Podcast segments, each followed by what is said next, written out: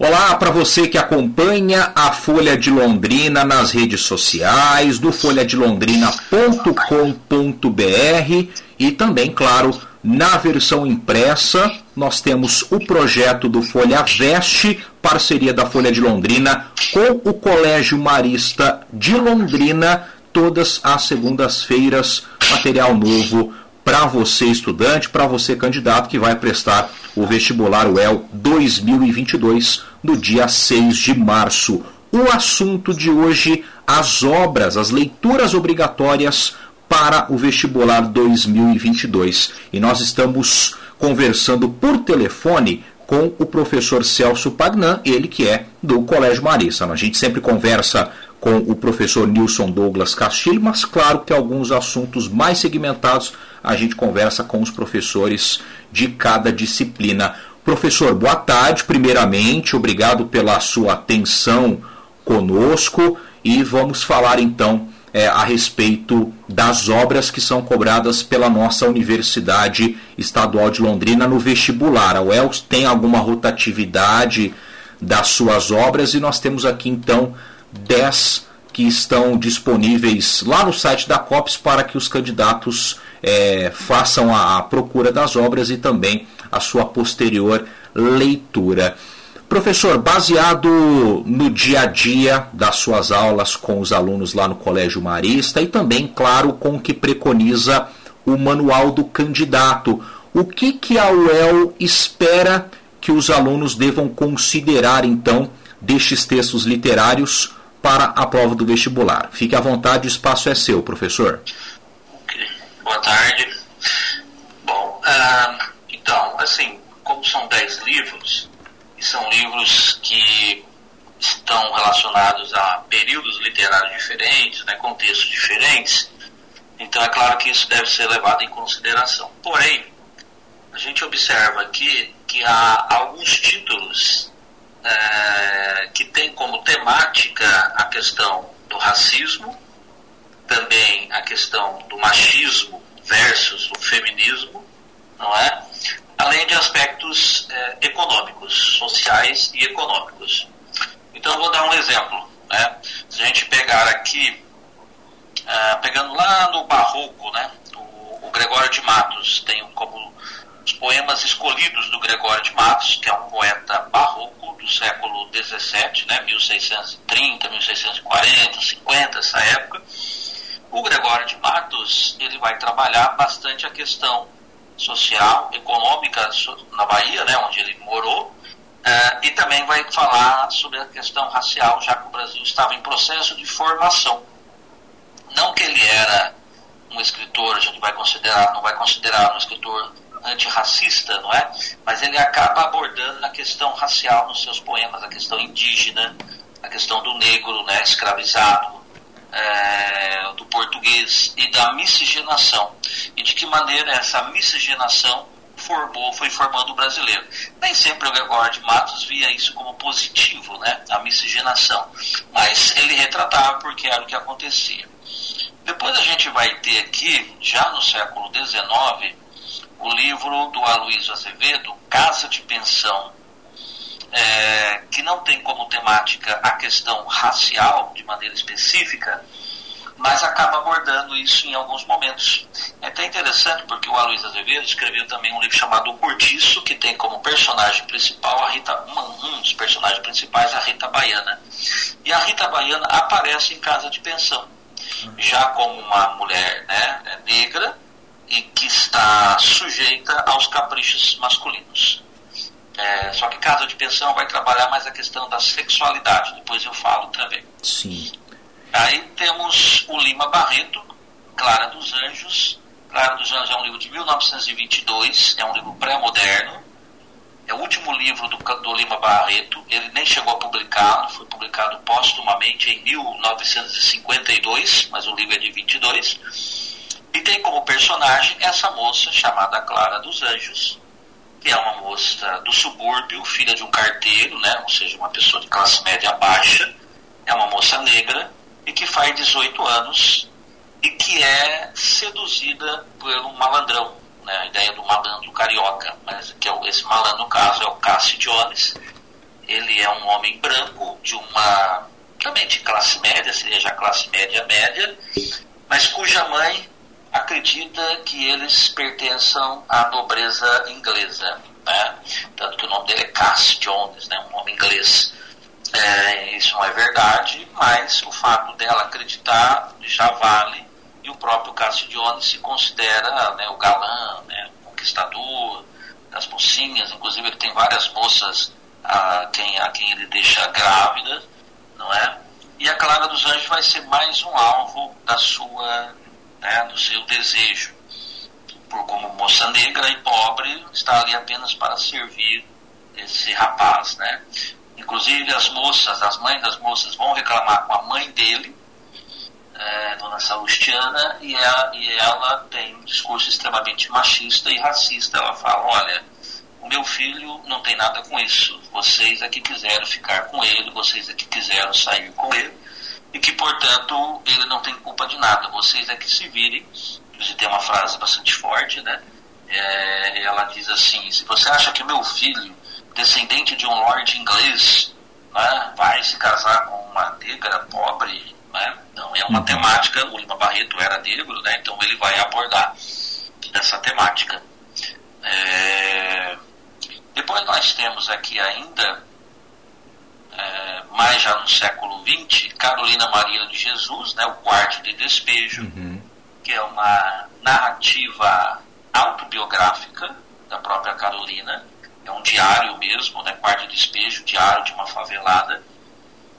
É, ela, como mulher negra, pobre, né, favelado, morava na favela do Canindé, para quem conhece São Paulo, fica ali próximo ao estado da Portuguesa, uhum. próximo da, da região ali do Tietê, né, da rodoviária do Tietê, e antigamente lá tinha uma favela e é onde se passa essa história. Depois foi, teve o projeto Singapura da, do governo Paulo Maluf, as favelas foram derrubadas e deram lugar a construções né, em alvenaria, em prédios, né, o projeto Singapura. Mas ela não viveu esse momento, então ela era da época da favela mesmo. E ela conta ao dia a dia dela como mulher, como negra, mãe solo de dois filhos e as dificuldades desse, desse público em conseguir trabalho, em conseguir dinheiro, em conseguir né, sustentar os filhos. É, e ela tem várias frases também em que ela parte da perspectiva de quem passa fome, de quem tem né, enfim, sofre algum tipo de preconceito. Por exemplo, há um episódio nesse livro em que ela vai comprar carne, ela tem dinheiro, uhum. né? ela tem dinheiro para comprar carne, ela vai ao açougue e o açougueiro fala, nós não temos essa carne, eu não me lembro agora qual é a carne, falando tipo alcatra, né? Não, aqui nós não vendemos alcatra, né? uma, carne, uma carne mais nobre, de primeira.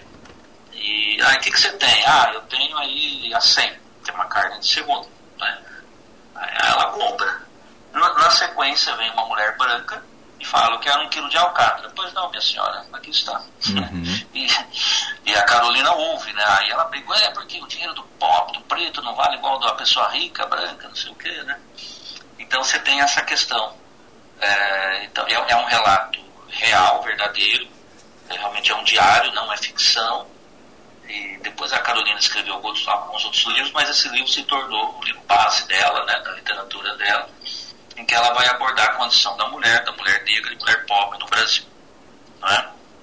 Bom, é, ainda nessa linha racial, há o Mário de Andrade, Contos Novos. Uhum. Ele não vai abordar exatamente a questão racial, mas ele vai abordar a, a, diretamente, mas ele vai abordar de como que os trabalhadores, eu tenho um conto chamado 1 de Maio, como os trabalhadores é, no Brasil sofrem preconceito e muitas vezes esses trabalhadores são negros, né, por, por, razões aí econômicas, né, desde a escravidão, quer dizer, trabalham o serviço braçal, o serviço mais pesado, não é? Ganham mal.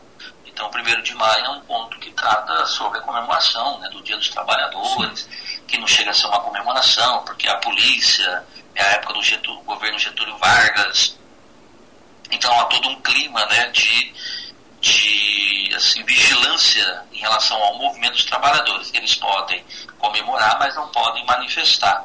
Há também todo um, né, um uma preocupação com possível comunismo no Brasil, sempre essa ideia, né? Uhum. Ah, o Brasil vai virar um país comunista e coisa e tal. Nunca virou, né? Mas na cabeça das pessoas é, é, é o que acontece. É, e finalmente nós temos aqui José Eduardo Agualusa, que é um escritor angolano. angolano. É, ele não é negro, mas ele trata da questão da negritude também no livro Vendedor de Passados. Esse livro vai abordar a questão racial, obviamente, mas vai abordar também a questão histórica da formação de Angola, a colonização portuguesa, é, a guerra civil, né? a Angola se tornou independente com o fim do governo Salazar, né, em Portugal, em 74. Houve uma guerra civil é, envolvendo as grandes potências né, na época, União Soviética e Estados Unidos e tal. No fim, o grupo comandado pela União Soviética ganhou a guerra e passou a comandar Angola nos primeiros momentos. Mas é, todo esse processo de guerra, de invasão do estrangeiro, do homem branco, do português, né, perpassa o livro. É, e há um, por que o vendedor de passados? Porque a ideia é resgatar o passado, a identidade angolana, quer dizer, é como, quase como um romantismo uhum. né, no século XXI em Angola. Tá? Esse livro aqui ele é, é um livro recente. Então, nós temos essa questão da negritude. Mas há, como eu disse, as questões econômicas. Então, por exemplo, Guarni, é, Gianfrancesco Guarnieri, Guarnieri, eles não usam black tie. Black tie, como sabe, é uma roupa, né, uma roupa aí de elegante, né, de de alto padrão, utilizado normalmente em festas da elite, e eles não usam, portanto, são os pobres. É história, basicamente, de trabalhadores também que moram em favela é, e a luta para conseguir melhores condições de trabalho. Né? Então, eles têm uma greve, vamos falar da greve, e ao mesmo tempo há personagens que querem sair dessa vida, não querem fazer greve, querem né, descer o morro morar na, na, na, na, parte litorânea, quer dizer, o Rio de Janeiro tem o morro, a parte litorânea, Copacabana, então Ipanema e tal. Então eles não usam black tie, trabalham essa questão mais social e econômica. Não chega a falar exatamente da questão racial, mas ela também está ali. Então veja, é, você tem aqui narrativas diferentes, mas que dialogam de uma maneira ou de outra. Uhum. Então é muito possível as questões abordarem essa temática a partir desses ângulos de visão, né? a partir dessas perspectivas. E, e, professor, eu vejo, eu vejo assim, pelo, pelas suas explicações também, por algumas anotações que eu fiz, que nós temos uma diversidade muito grande aqui de gêneros, de perfil de autores e de períodos. Então, até tinha anotado aqui o José Eduardo Agualuz, ele é um angolano, né? então a gente pode colocar pela idade dele, ele tem 60 anos, ele já é um escritor, já é contemporâneo. Nós temos o Mário de Andrade, que foi um dos fundadores do modernismo. É, nós temos aqui a Lucy Colin, que ela é curitibana, inclusive, tem 57 anos. O Gian Francisco Guarnieri é um italiano naturalizado brasileiro. Eu lembro dele fazendo novelas, por exemplo. É, já faleceu. Já é faleceu. É, nós temos a Carolina Maria de Jesus, que, pelo que eu vi, foi a primeira, uma das primeiras escritoras negras. É, o Gregório de Matos, que remete lá ao barroco. Tem essa, o romantismo ali no Camilo Castelo Branco. Sempre foi um foco da UEL é, essa diversidade. E eu te pergunto isso, professor, porque olhando as obras literárias cobradas por outras faculdades, como a FUVEST, eu já percebi aqui Machado de Assis, que eu sei que a Wells vira e mexe cobra também, Graciliano Ramos. É, eu, eu senti, se eu não estou enganado pelas minhas anotações, que tem muito mais autores da época do modernismo e um, talvez um pouquinho antes. Eu já percebo a UEL com autores mais contemporâneos ou uma, com uma diversidade maior. Sempre foi o foco da universidade ou acabou sendo aí algo pontual para o momento? Ah, tem sido esse foco. Nos últimos vestibulares tem sido esse foco. Realmente, você tem Vendedor de Passados é um romance. Contos Novos, como disse, são contos. Casa de Pensão é um romance. Claro dos Anjos, uma novela. Amor de Perdição, uma novela. A Palavra Algo são poemas. Eles não usam black tie, é uma peça de teatro. Quarto de Despejo é um diário. Poemas, enfim, poemas, né? Poemas líricos, satíricos, né? E histórias que os jornais não contam são crônicas. Então você tem uma diversidade de gênero e você tem uma diversidade de estilos, sem dúvida. Realmente, você tem aqui o barroco no Gregório de Matos, o arcadismo não está contemplado, aí vai ter o romantismo com o amor de perdição, sobre o qual hoje já falo um pouquinho.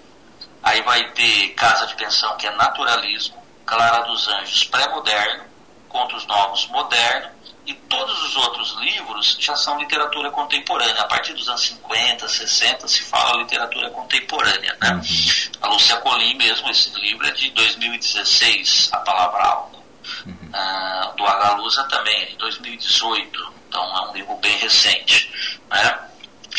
Uh, então veja só, então vamos, vamos, vamos pensar assim, ó, o Gregório de Matos ele escreveu poemas líricos, religiosos, líricos amorosos e líricos satíricos. Ele era conhecido como Boca do Inferno. Por quê? Porque nos poemas satíricos ele falava mal de todo mundo. Né? Ele escrevia, falava sobre o governador, falava sobre o nobre, sobre o pobre, sobre o negro, sobre o índio, é, sobre o padre, sobre a igreja. Então, inclusive por conta dos contos, dos poemas satíricos, ele foi expulso do Brasil. Na época havia né, leis é, da, da, colônia que previam a expulsão Uh, hoje em dia as pessoas mandam os outros para outro lugar, né? vai para Venezuela, aquela coisa toda. Na época mandava mesmo, não para Venezuela, mandava para Angola ou Moçambique.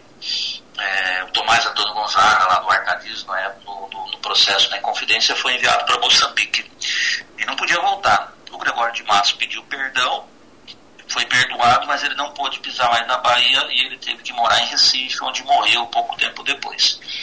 E é uma diversidade de poesia, porque a poesia lírica vai falar do amor, mas vai falar da religião, dos conflitos do barroco, conflito entre carne e espírito, entre desejo e realização do desejo, entre o querer e o não poder. Né? Então, são poemas que abordam essas temáticas, a questão religiosa, né, o pecado. Né? Ele tem muitos poemas que falam assim, ó, pequei, Senhor, mas não porque em pecado, da vossa alta clemência me despir, né? É, pois quanto mais tenho delinquido, vos tenho em me empenhar, é, empenhar perdoar, né? empenhado, perdoar, uma coisa assim.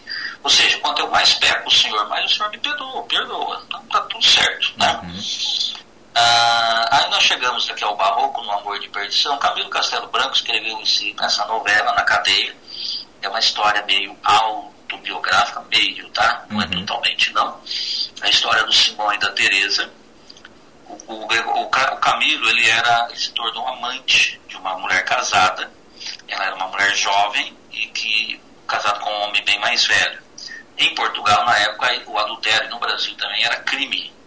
Né? A pessoa podia ser presa. E é o que aconteceu. O Camilo foi preso, ficou um mês na cadeia. E nesse mês ele escreveu O Amor de Perdição que conta a história de um amor de adolescente, é, mas que, como o nome diz, vai levar os jovens à perdição, à morte. É um Romeu e Julieta. Afinal, o, o Simão e a Teresa pertencem a famílias inimigas. Ah, o pai da Teresa quer que eles se casem com o Baltazar, o primo dela. Ela fala: Eu não quero casar com o Baltazar, eu quero o Simão. E o pai fala, com Simão, você não casa, então você vai para um, vai virar freira, vai para um convento. Então você, vou ser freira. E é o que acontece, ela vai para o convento. No convento ela encontra, ela, o, o Gregório, o, o Simão, Simão, consegue, por meio de uma amiga, é, trocar correspondências com a Teresa, então ela escreve cartas para ele, ele para ela, e eles vão se falando, se falando num episódio em que a Teresa estava sendo trasladada da cidade dela para o Porto, é, para a cidade do Porto, é, o, o Baltazar estava indo junto, tal. O Simão aparece e acaba matando o Baltazar, né?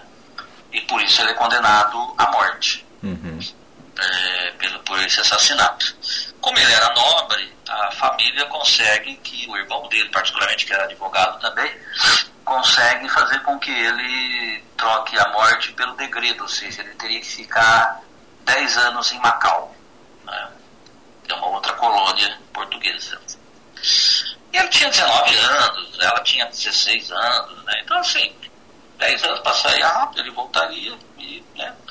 mas aí no, na partida já no navio ele consegue ver a moça acenando para ele do convento e vê que ela desfalece e ele morre também ali do coração com 19 anos então enfim então é uma coisa assim meio né, exagerada né, bem típica do barroco perdão do romantismo.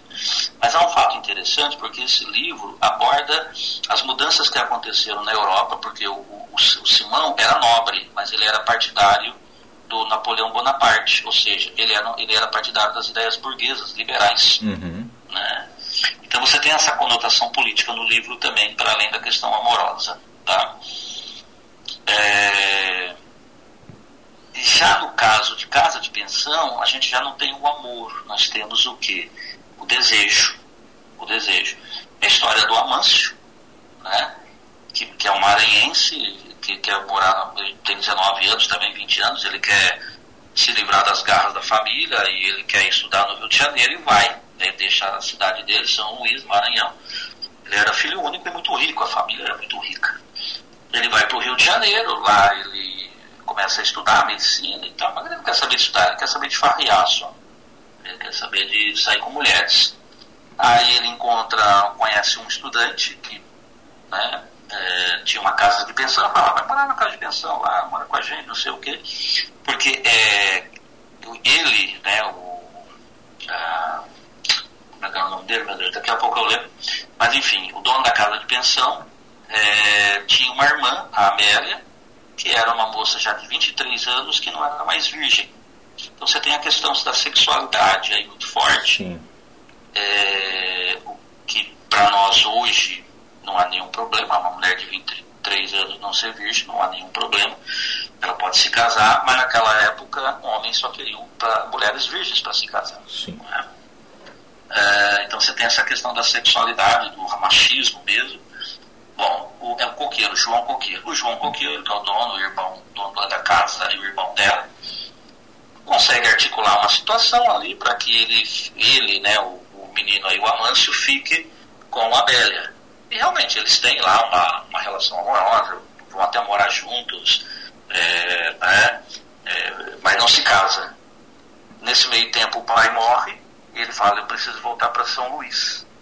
Resolver, porque também havia a lei que a mãe não podia resolver, quem tinha que resolver as questões financeiras era sempre o homem, ou o filho mais velho, um tio, enfim. Né? A mulher ela não tinha voz ativa nessas questões financeiras. Uhum. Mas qual era o medo do João Coqueiro? Que ele fugisse e deixasse a irmã sem casamento. Né? Aí já realmente, claramente não era mais virgem, porque todo mundo sabia que eles moraram, moravam juntos. Uh, e como é que ia fazer? Quem ia querer se casar com ela? Sim. Então João Coqueiro denuncia o, o Amâncio, o, né, é um termo que não se usa mais, mas era o termo da época, tá?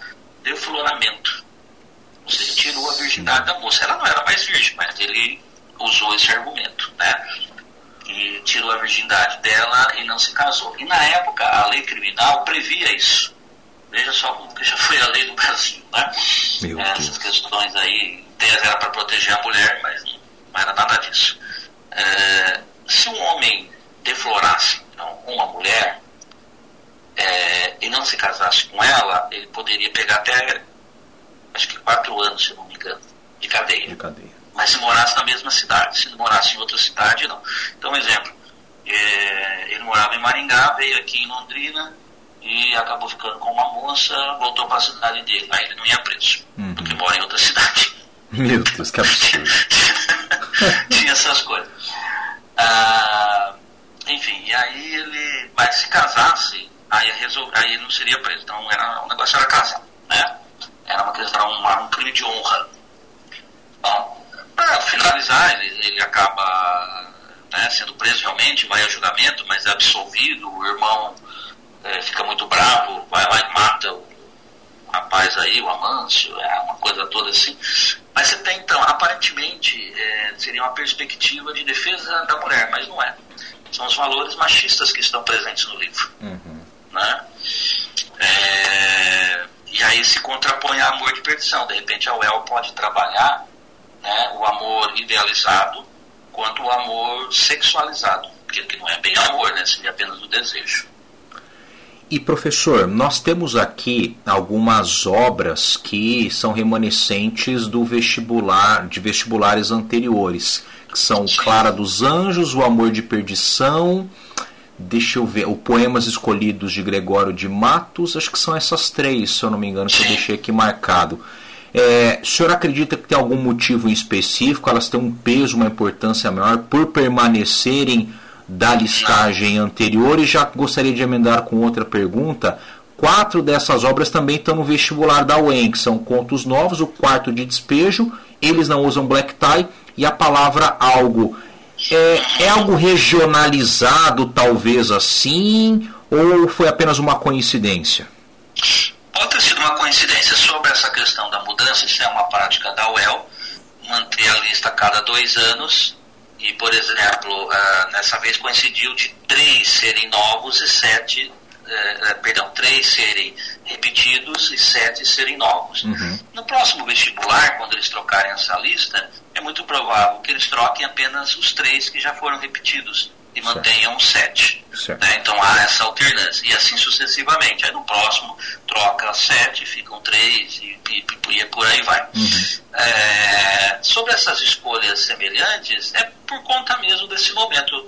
Como eu disse, a Carolina Maria de Jesus, ela está presente em vários outros vestibulares também, é, por conta da temática dela, por conta de toda essa discussão que a gente tem em torno hoje da questão da mulher, né, da mãe solo, da questão da negritude, do, do racismo, uh, da cultura, é, a pessoa, a perspectiva do outro. Então é por isso, né, ela é uma autora muito interessante para se estudar todas essas questões identitárias. Uhum. Uh, agora, se você pega a palavra algo, a palavra algo são poemas, são poemas difíceis. Para quem não tem costume de ler poesia, não é uma leitura fácil. Mas a dica que eu dou é a seguinte: a, primeiro, a palavra algo, se você pega algo, vem de fidalgo, fidalgo é nobre. A palavra algo, portanto, tá falando, ela quer dizer sobre a, a fidalguia da palavra, a nobreza da palavra. Onde a gente encontra nobreza na palavra? Na poesia. Então são poemas metalinguísticos. São poemas que falam de poesia. Uhum. Né? E é interessante porque ela tem várias referências. Então o leitor é, mais, assim, digamos, habilitado, né, com maior competência, vai perceber que ela faz referências a, a Fernando Pessoa, faz referências a Walt Whitman, faz referências a Edgar Allan Poe, a Homero, a Vinícius de Moraes, Olavo Bilac. Então é um livro muito rico do ponto de vista da metalinguagem e também do ponto de vista da intertextualidade. Uhum. Né? Mas não são poemas fáceis, porém é, é possível ler com atenção, chegar a, a, a uma interpretação. Outra coisa para a qual o vestibular deve estar atento, que ela como mulher, ela escreve muitas vezes da perspectiva feminina também. Uhum. Então é o olhar da mulher sobre as questões da sociedade. Isso é algo que deve ser né, observado. É, Pode falar. Não, e o que está tá também já na, na, nossa conversa, né, professor, desde, desde o início da sua fala, é que o aluno realmente ele tem que levar em consideração e se atentar muito a toda essa parte histórica, né? Então, do período não só artístico, literário, mas social do que o, o nosso país estava envolvido, né? Porque Exato. esse contexto social econômico ele direto e indiretamente tem uma influência muito forte em cima do autor e ele, claro, vai transmitir isso aí para a obra. Exatamente, é isso mesmo. E eu, por exemplo, na em Contos Novos, o Mário escreve muito sobre a formação intelecto-afetiva dos personagens. É, e, e também vai passar pela questão da formação da sexualidade, vai passar pela formação social e econômica. O Mário de Andrade é um escritor dos anos 40. Uhum. Ele é do primeiro modernismo, dos anos 20, mas Contos Novos é de 47. Tá?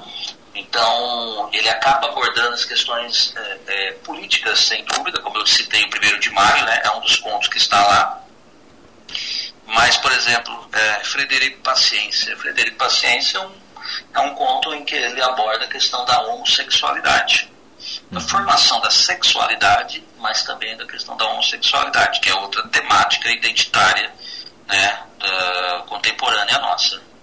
É, então, os contos eles podem tratar, os livros podem tratar de um momento específico, né, de quando foram escritos, mas eles têm também esse caráter atemporal, quer dizer, que valem para outros momentos. Uhum.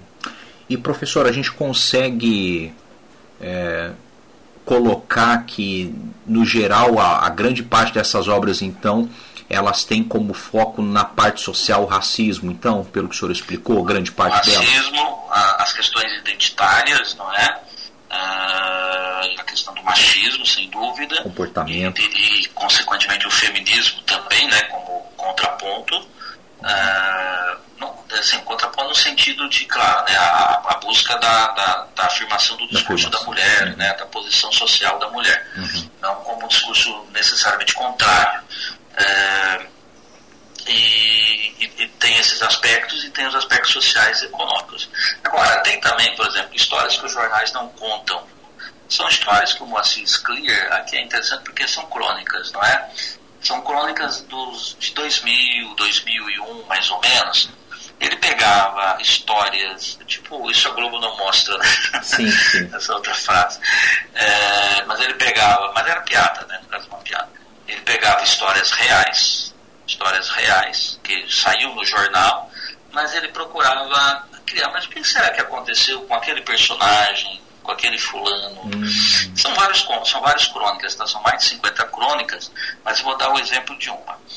É, não me lembro agora o título exatamente, mas enfim, é a história de um camarada que queria viajar de primeira classe de avião. Ele nunca tinha viajado de primeira classe, era um sonho dele juntou o dinheiro e resolveu comprar lá a passagem de primeira classe. Então foi todo feliz. É, é uma história que realmente aconteceu. E, e, durante o voo, uma pessoa faleceu. Não, e o, o avião não tinha um local específico para colocar o falecido é, e tinha que colocar na primeira classe. Quem que foi escolhido para trocar? O personagem em questão. Então ele pagou a passagem de primeira classe, mas por causa de um morto, teve que viajar né, na classe econômica. É uma história real, isso realmente aconteceu. Só que o Moacir Sclia pega essa história e agora, qual, o que será que esse personagem teria pensado? Como é que seria que ele teria se sentido? Uh, né? Quais são os pontos uh, que, que, não foram relatados pela reportagem, mas que a gente poderia pensar? Ele, ele né? explora o imaginário, né? Exatamente. Então, por isso são histórias que os jornais não contam, porque né, uma notícia jamais iria dizer, ah, eu o rapaz aí da primeira, que queria viajar na primeira classe ficou muito frustrado e, né, e, e não, não conseguia dormir mais direito, coisas do tipo. O jornal não vai abordar isso, né? Sim. mas na crônica ele pode abordar. Né? E várias outras coisas. Por exemplo, tem uma crônica ah, de, de um casal né, que queria se separar e não sabia como, e, e enfim, aí eles é, um, a mulher queria na verdade né, o rapaz até queria queria ficar com ela e tal ela parece que não queria. E aí ele resolve escrever uma carta e ela escreve também uma carta né e nessas cartas ele, o rapaz espera que ela se declare. Para ele na verdade acontece justamente o contrário é, é, que essa é, também virou uma notícia porque tinha um fato inusitado, né? Parece que a carta foi enterrada, depois foi achada e tal. E, então aí ele imagina o que será que teria acontecido com esse casal depois, né? Então histórias que os, os jornais não contam são histórias inventadas a partir de histórias reais, são crônicas. E aí você vai ter um lado meio, pode ter um lado lírico, não é? Pode ter um lado cômico, irônico, então, há vários aspectos que são explorados pelo escritor. O Macias Cria é um escritor gaúcho, já falecido, ele era médico de formação, é, judeu, e, e, ele traz esses aspectos para as narrativas dele. Né? Ele, o Macias Cria ficou conhecido como um escritor do humor judaico. Né? O judaísmo tem um tipo de humor mais específico que muitos escritores exploram. Um exemplo uh, no cinema, né, Woody Allen, né, então esse humor mais sutil, irônico, e o Moacir Scler vai por essa linha. E professor, pensando a partir de hoje, assim, final de janeiro é, e até a data da prova, é, que dicas, que orientações o senhor pode dar para os candidatos no sentido de conseguir absorver mesmo a ideia dessas obras, o que, que elas é, queriam transmitir para os seus leitores e como transformar isso para um bom desempenho na prova? Bom, o ideal, claro, seria ter lido tudo, isso, não é? Isso, claro. Ter lido todos esses textos. Mas vamos imaginar a pessoa que não conseguiu ler outras matérias também para estudar, e pandemia, e todo esse nosso contexto de dificuldades. Ah, a dica é fazer um roteiro. Então, aqui pegar as obras, fazer um roteiro de escolas, né? Como eu falei, Gregório de Matos Barroco, é, o Camilo Castelo Branco, Romantismo Português, a Luísa Azevedo, Naturalismo. Buscar informações sobre essas escolas literárias, as características, tentar explicar o porquê que essas obras pertencem a essas escolas, então buscar é, informações em fontes confiáveis, em livros, não é? é principalmente livros didáticos e tudo mais, é, e aí fazer as relações. É cobrada a história? Sim, pode ser cobrada a história, como eu contei aqui, pelo menos de dois livros, aí contei um pouco mais a história, né, o enredo, mas principalmente a relação com o contexto e a relação com a escola literária. E outra dica é a interpretação. A UEL gosta muito de cobrar a interpretação, então põe um trecho de um poema, põe um trecho de um romance, de um conto e faz uma pergunta específica da interpretação. Então, interpretar já é um processo um pouco mais complexo, né? Mas a dica é ler com muita atenção. A, como a resposta vai estar lá, né, são questões objetivas, lendo com atenção você consegue eliminar os detratores, né, quer dizer, aquelas respostas que estão erradas, e chegar à resposta correta. Ou ir direto, é claro, na resposta correta com uma, uma leitura bastante atenta. É, e fazer bastante anotações. Uma dica também é mapa mental, porque daí você consegue visualizar os personagens, quem fez o que, ah, as características, por exemplo, a Lúcia Colim, a palavra algo, são muitos poemas, né? Não tem como a gente falar aqui de poema por poema, mas uh, você pode pegar né, algumas características, ler alguns poemas e estabelecer relações. Por fim, como foi o início da nossa conversa, eu procurei mostrar que muitas obras têm, estabelecem um diálogo, ainda que não explícito, então, o diálogo da, da, da, temática né, racial, da temática feminista, machista, etc. Então, é, é importante que o vestibulando é, perceba essas relações, essas, essas, esses diálogos possíveis. Inclusive, no último vestibular, caiu questão abordando, é, fazendo essa relação entre três ou quatro obras. Bacana. Bom, o senhor gostaria de acrescentar mais alguma coisa? Professor Celso, fique à vontade.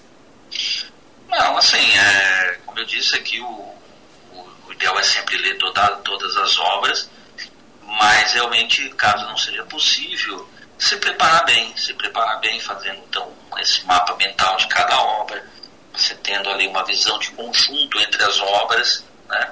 E, e ler interpretar é um processo lento, então não adianta ter pressa. Né? É, às vezes a palavra, tem uma palavra que vai indicar o caminho, então a dica é realmente é, observar o sentido de palavras-chave né, do texto que foi selecionado. Às vezes não cai texto, às vezes a pergunta é de memória. Dizer, vai ver se você consegue se lembrar dos personagens, né, do enredo. E aí com o mapa mental você pelo menos vai ter aí um caminho, né? Sabe mais ou menos do que se trata para não confundir os livros, confundir os personagens. Muito bem, nós conversamos com o professor Celso Pagnan falando a respeito então das leituras obrigatórias para o vestibular UEL 2022, todas as 10 obras que inclusive estão listadas no manual do candidato. Professor, um prazer falar com você, muito bacana as suas explicações, é, os seus apontamentos também a respeito dessas obras. Eu particularmente Gostei bastante, então gostaria novamente de agradecer a sua disponibilidade de falar conosco e nós, aqui eu falo em nome da Folha de Londrina, nós estamos à disposição de vocês, professores do Colégio Marista, tudo bem?